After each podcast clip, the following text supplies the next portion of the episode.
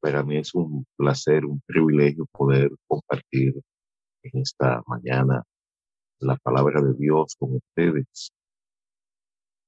No sé cómo les gusta a, ustedes las tardanzas. A mí mismo no me gustan las tardanzas. Me gusta siempre llegar de tiempo.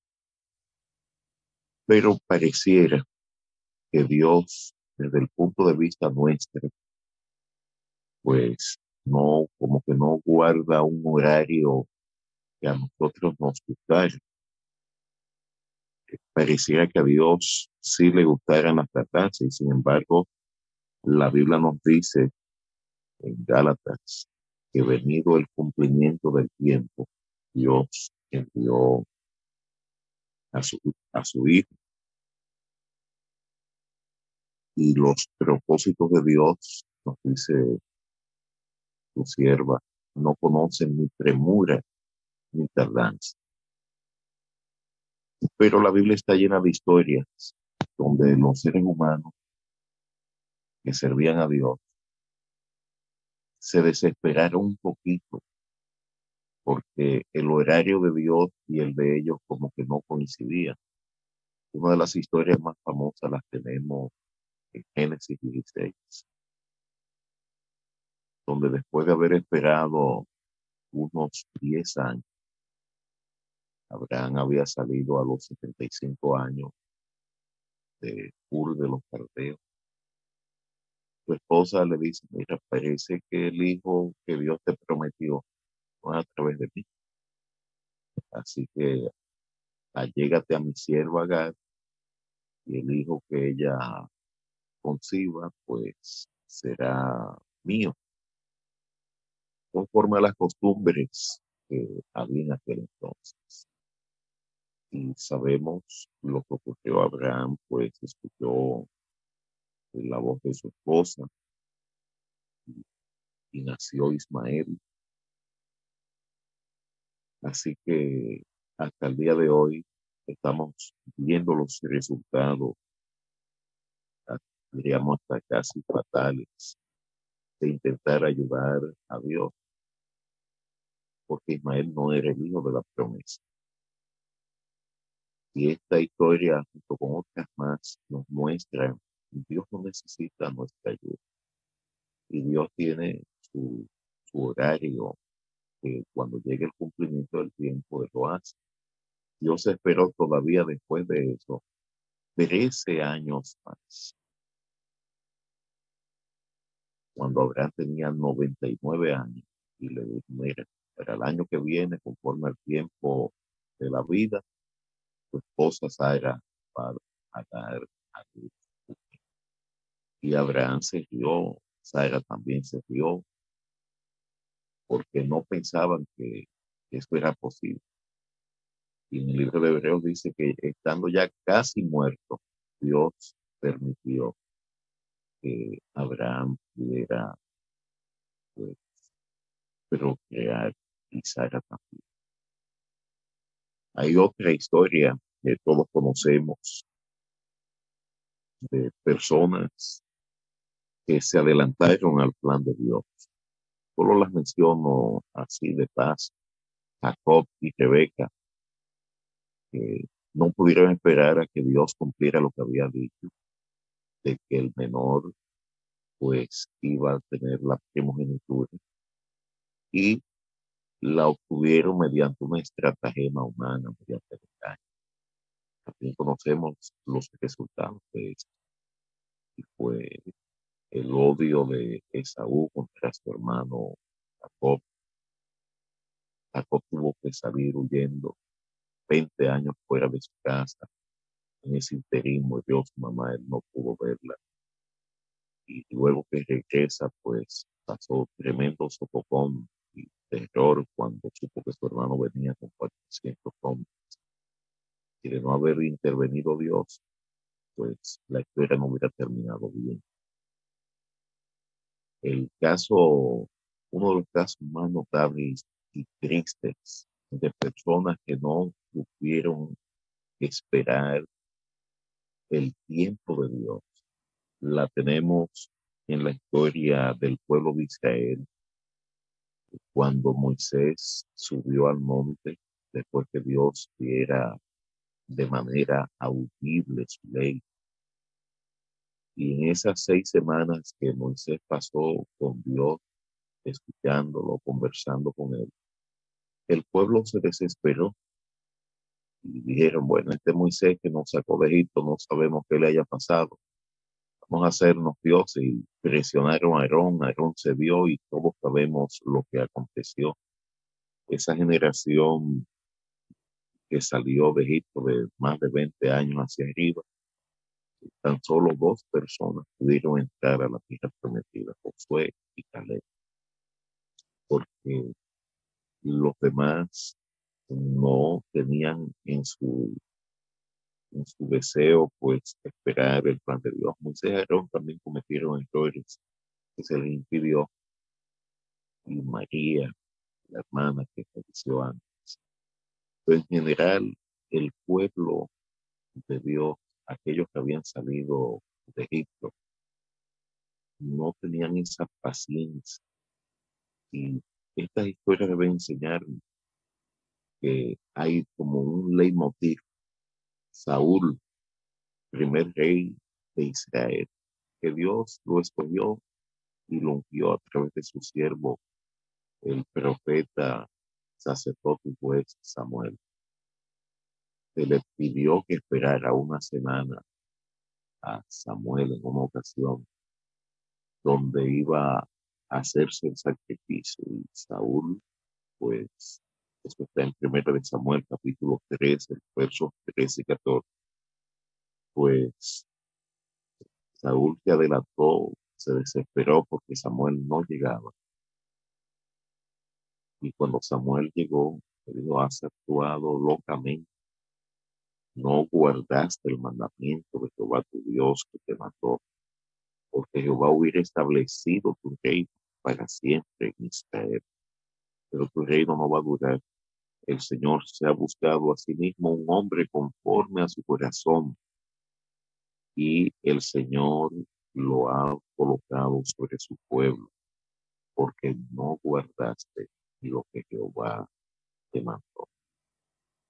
En esa aparente tardanza de parte del profeta Samuel, Saúl cayó en la desobediencia y el costo fue severo perdió la dinastía real por no poder manejar bien esa tardanza. Saúl se descalificó a sí mismo de cumplir ese llamado. Tenemos el caso de David, que es el ejemplo totalmente opuesto, porque Dios lo eligió como rey, sin embargo, en dos ocasiones tuvo la vida de Saúl en sus manos y sus hombres querían que, David tomara la vida de Saúl y David dijo no. Si no es que Dios lo quita de medio, yo no me atrevo a levantar mi mano contra el ungido de Jehová. David supo esperar más de una década antes del momento que fue ungido como el escogido por Dios hasta el tiempo que finalmente Dios lo estableció como rey. En esas aparentes tardanzas de Dios es que usted y yo podemos ver lo que hay en nuestros corazones. Si tememos al hombre o si tememos a Dios y confiamos en Dios o confiamos en nosotros mismos. Si queremos tener nosotros el control o le vamos a permitir a Dios tener el control. Es solo cuando parece que Dios se dilata que surge a la superficie esas opciones donde tenemos que tomar decisiones poderosas en nuestro corazón para permitir que sea Dios el que gobierne nuestras vidas o no. Y se nos dice que en estos días finales se va a requerir una fe en nosotros capaz de soportar el hambre el cansancio y la demora. Quiero decirles que la demora de parte de Dios es desde nuestro punto de vista, porque los propósitos de Dios no conocen premura ni tardanza. Yo quiero terminar este devocional con una historia que todos ustedes y yo conocemos, que es el ejemplo más poderoso de esa aparente tardanza divina. Y es la historia de la resurrección de Lázaro. Lázaro y sus hermanas, María y Marta, eran de los amigos más cercanos que Jesús. Ellos habían contemplado a Jesús realizar milagros maravillosos. Y en la casa de Marta, María y Lázaro, pues Jesús se gozaba en estar. Un día, la Biblia nos dice, justo ya cuando finalizaba el ministerio de Jesús, Lázaro se fue. Y sus hermanas, Marta y María, le enviaron a Jesús el pecado de que su hermano estaba enfermo, pensando que Jesús vendría a sanar rápidamente a su hermano sin tardanza. Y en, en la historia, el apóstol Juan que relata este hecho, ya muchos años después de lo acontecido, añade que Jesús amaba a Lázaro, a Marta y a su hermano.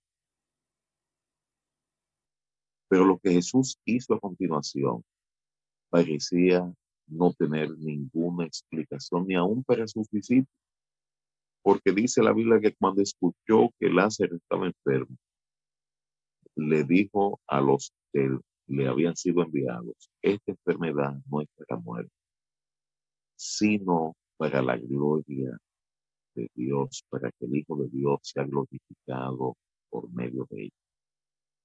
Y entonces se quedó dos días más en el lugar donde estaba, nos dice Juan capítulo 11, versos Durante esa tardanza de Jesús, Lázaro, en vez de mejorar, falleció.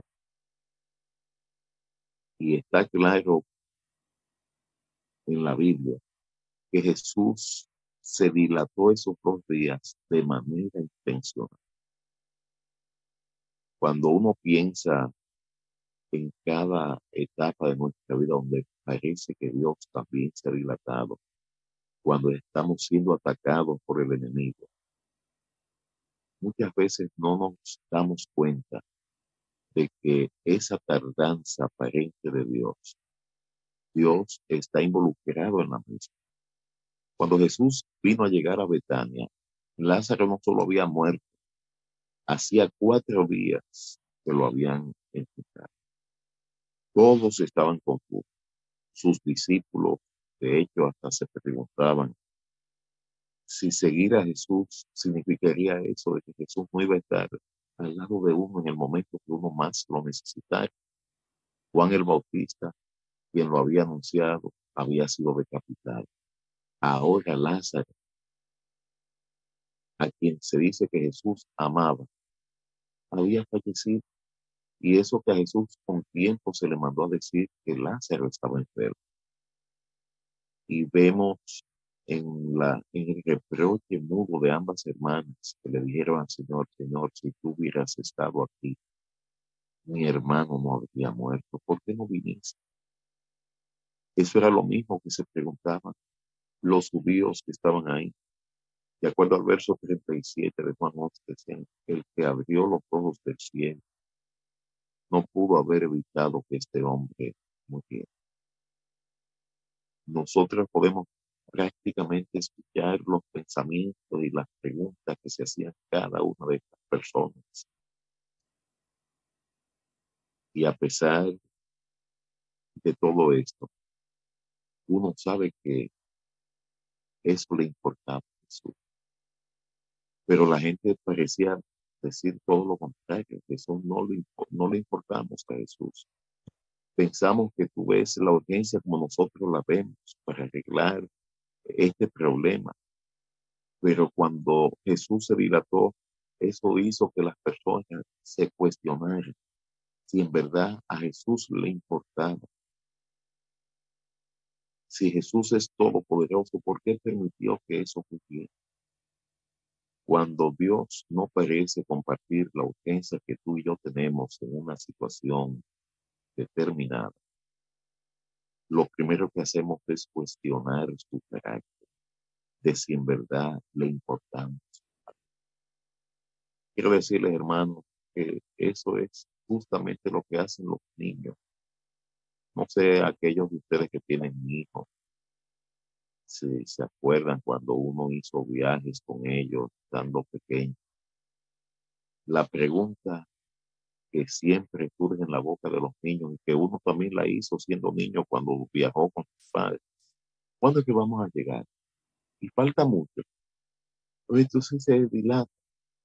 Y así somos nosotros los que servimos a Dios, que muchas veces pensamos que esto se está dilatando. De hecho, en la parábola que el Señor hace, dice que es el siervo malo y negligente el que dice, mi Señor se está dilatando. Van a venir ocasiones donde parece que Dios se ha olvidado de ti y de mí, que Dios se dilata y, y surgirán esas preguntas, ¿de verdad es Dios bueno? ¿Puede o no puede solucionar esta situación? ¿Será que yo le importo a Dios? ¿Por qué entonces Él permite que esto ocurra? En este relato del Evangelio de Juan se nos muestra cómo Jesús respondió a esas preguntas, de si poderoso o si le importaba. Jesús no se dilató porque fuera frío, porque no estuviera afectado por las peticiones, las oraciones de aquellos a quienes amaba. En tres ocasiones en ese relato, en el verso 33, el verso 35 y el verso 38, se nos mencionan las emociones a flor de piel que hubo en Jesús. Primero nos dice que se conmovió, luego dice que lloró, y luego en el verso 38 vuelve y dice que Jesús estaba muy conmovido. Claro que Jesús le importaba y que él amaba profundamente a Lázaro y a sus hermanos y no hubiera querido que pasaran por esa situación. Sin embargo, él los amaba tanto que tenía para ellos el mayor de los milagros que realizara aquí en la tierra. Porque resucitar un hombre de cuatro días enterrado, eso no se había escuchado jamás. Un hombre que había entrado en estado de putrefacción. Y él mismo le dijo a los discípulos cuando les dio la noticia, nuestro amigo Lázaro duerme más que voy a despertarle. Y ellos pensaban que él hablaba de expulsar del sueño. Jesús les dijo, yo me alegro por ustedes de que no estuvimos ahí, pero vamos a él. Él le dijo a Marta, tu hermano ha de resucitar. Y ella dijo, sí, yo lo sé, el último día, la resurrección de los muertos. Y Jesús le dijo, yo soy la resurrección y la vida. El que crea en mí, aunque esté muerto, vivirá. Y todo el que vive y cree en mí, no ha de morir para siempre. Él le preguntó a Marta, ¿crees tú esto? Y ella dijo, sí, Señor, yo he creído que tú eres el Mesías, el Hijo de Dios, que ha de venir al mundo. Pero luego cuando Jesús pidió que quitaran la piedra, Marta dijo, Señor, tiene cuatro días y ya él. Y Jesús le dijo, Marta, no te he dicho que si crees verás la gloria de Dios. Ahí estaba encerrado el porqué de la supuesta tardanza de Jesús. Es para que ellos pudieran creer. Jesús estaba tratando de llevar a sus discípulos y aquellos que creían en él a una fe mayor en él, a una confianza mayor en él. Cuando alguien que a, quien amaban falleció, seguirían confiando todavía en Jesús, el sanador, aquel que no solo sana, sino que levanta de los muertos. ese mismo Jesús es el que está presente en nuestras vidas, en las aparentes tardanzas. Cuando las cosas no salen como tú y yo queremos que salgan, Jesús nos dice, confía en mí y confío en mí. Porque es en medio de esa aparente tardanza donde hemos de seguir confiando en Dios. Como dijo Job, aunque Él me matare, en Él confío. Yo espero, hermanos, que en esta mañana, tú y yo, cuando seamos tentados a dudar del amor de Dios, recordemos los momentos en nuestra vida pasada donde hemos contemplado la mano de ellos, nos ha aconsejado a tener un lugar donde escribamos estas cosas para que las recordemos de vez en cuando, cuando Dios obró en nuestra vida. Y se nos dice que no tenemos nada que temer al futuro, a menos que olvidemos la forma como Dios nos ha guiado. No intentes ayudar a Dios cuando parece que Dios Sigue confiando en Él. Haz como y aunque no entiendas el porqué, en Él confiando, aunque Él me mate, en Él confiaré. La Biblia nos dice en Apocalipsis 20, y las almas de aquellos que habían sido decapitados por no haber recibido la, la marca de la bestia y haber adorado a su madre. Eso está todavía en el futuro. Eso no ha acontecido porque todavía no se ha colocado la imagen de la bestia. Esto implica que muchos hijos e hijas de Dios perderán sus vidas por ser fieles a Él. Y Él no nos engaña en cuanto a eso. Una de las promesas que hay en Apocalipsis 2 dice, ser fiel hasta la muerte lo que implica que de algunos, de muchos de nosotros, se va a esperar que seamos fieles aún hasta el momento de perder la vida por causa de nuestra fidelidad. Jesús dice, no teman a los que matan el cuerpo, pero no pueden hacer más nada. Tengan más bien temor a aquel que una vez muerto puede devolver la vida para entonces castigar el fuego de el fuego. Ustedes y yo decimos que servimos a Dios. Nuestra que va a ser prueba como fuera de Abraham Sara, como fue probada la fe de Jacob y Quebec. Y las historias que están de ellos en la Biblia es para mostrar que Dios espera que nosotros confiemos en Él, que no nos adelantemos, que no queramos ayudarle porque eso nunca ha dado buen resultado. Dios no necesita la ayuda humana. Dios lo que necesita es que aprendamos a confiar en Él en esos momentos cuando parece que Dios se ha vuelto mudo, ciego, que no oye, que no ve, ni siente, ni padece, y que pareciera que nos abandonado.